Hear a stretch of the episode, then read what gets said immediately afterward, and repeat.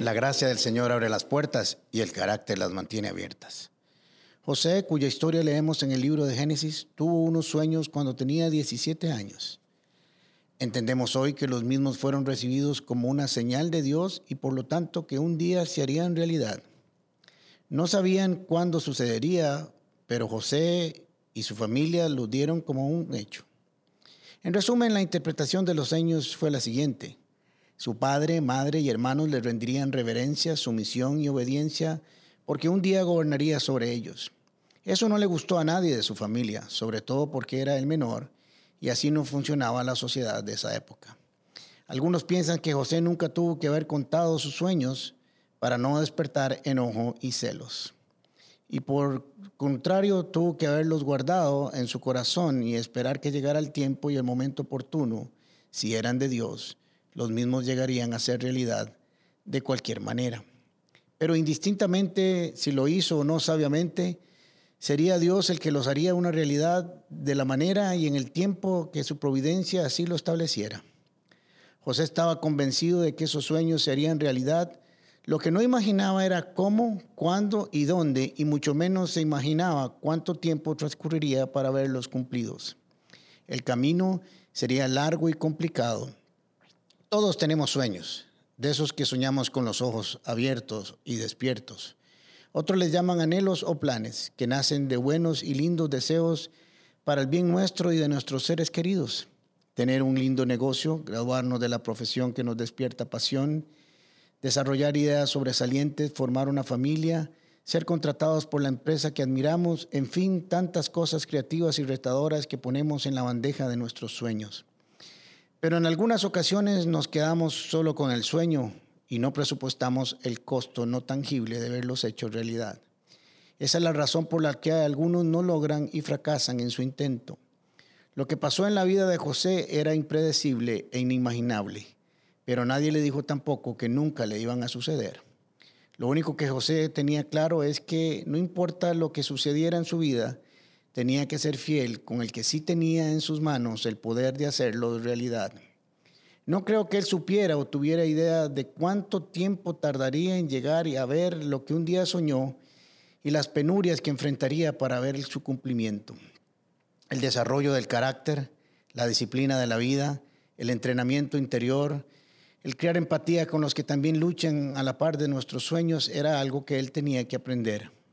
Porque el sueño no es solo llegar, es poder mantenerse en el tiempo y vivirlo alegremente por todo lo que Él dure. Por eso en nuestra introducción de este podcast decimos siempre que la gracia del Señor abre las puertas y el carácter las mantiene abiertas. Desarrollar ese carácter según Dios para llegar hasta ahí marcará la diferencia entre el éxito y la ruina. José fue vendido como esclavo. Fue muy duro, pero más duro que fueran sus hermanos los que lo hicieran. Ese acontecimiento pudo haberle sembrado odio, rencor e ira, pero no fue así. Todo lo contrario, le enseñó el valor de la lealtad y el amor por la familia. Fue tentado por la esposa de Potifar, su patrón, le costó ir a la cárcel por ello, pero le enseñó el valor de la fidelidad por encima de los deseos de corto plazo.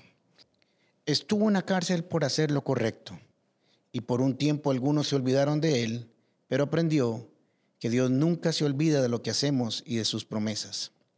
Aprendió que a su debido tiempo, en el momento menos esperado, cuando somos fieles a Dios, a nuestros valores y principios, veremos el fruto de aquello que parecía que no valía la pena guardar. Nuestra gran lección en la vida de José es que algunas cosas en las que hoy o a las que hoy no le ponemos precio, en el futuro serán muy valiosas hacer las cosas correctas parecía que no estaba dando el fruto que quería José, que tal vez no valdría la pena invertir en ello. Ah, pero él tenía muy claro, pese a su juventud, que estaba en un proceso de siembra y formación de carácter. Eclesiastés capítulo 3 nos dice, todo tiene su tiempo y todo lo que se quiere debajo del sol tiene su hora. Hay un tiempo para sembrar y un tiempo para cosechar. Su semilla tardaría 30 años para dar su fruto, pero lo dio al fin, como tal que estaba planeado para su vida. Es posible que si hubiera querido adelantar los tiempos, lo hubiera llevado a actuar con el ímpetu de la juventud y no le hubiera servido ni a él ni a su familia, ni a todo un pueblo. Con esta historia podemos apreciar bien claro lo que dice Romanos 8:28. A los que aman a Dios, todas las cosas les ayudan a bien. José no solo hizo lo correcto, lo hizo por la razón correcta. Su carácter, obediencia y visión de vida le permitió transformar cada experiencia y circunstancia amarga y degradante en algo bueno para su vida.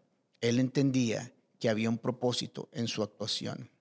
En manos del Señor todo, no importa cuán lamentable sea, se torna en una victoria y en una oportunidad para ver su voluntad cumplida en nosotros.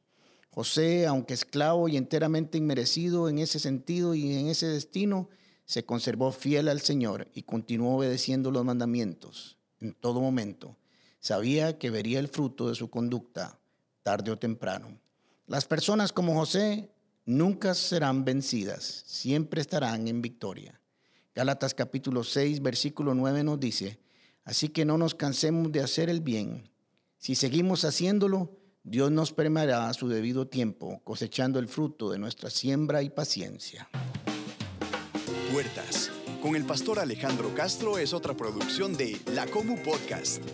Música por Chisco Chávez y voz adicional de Jorge Vindas. Y si no lo has hecho todavía, suscríbete a Puertas el Podcast en Spotify o iTunes Podcast.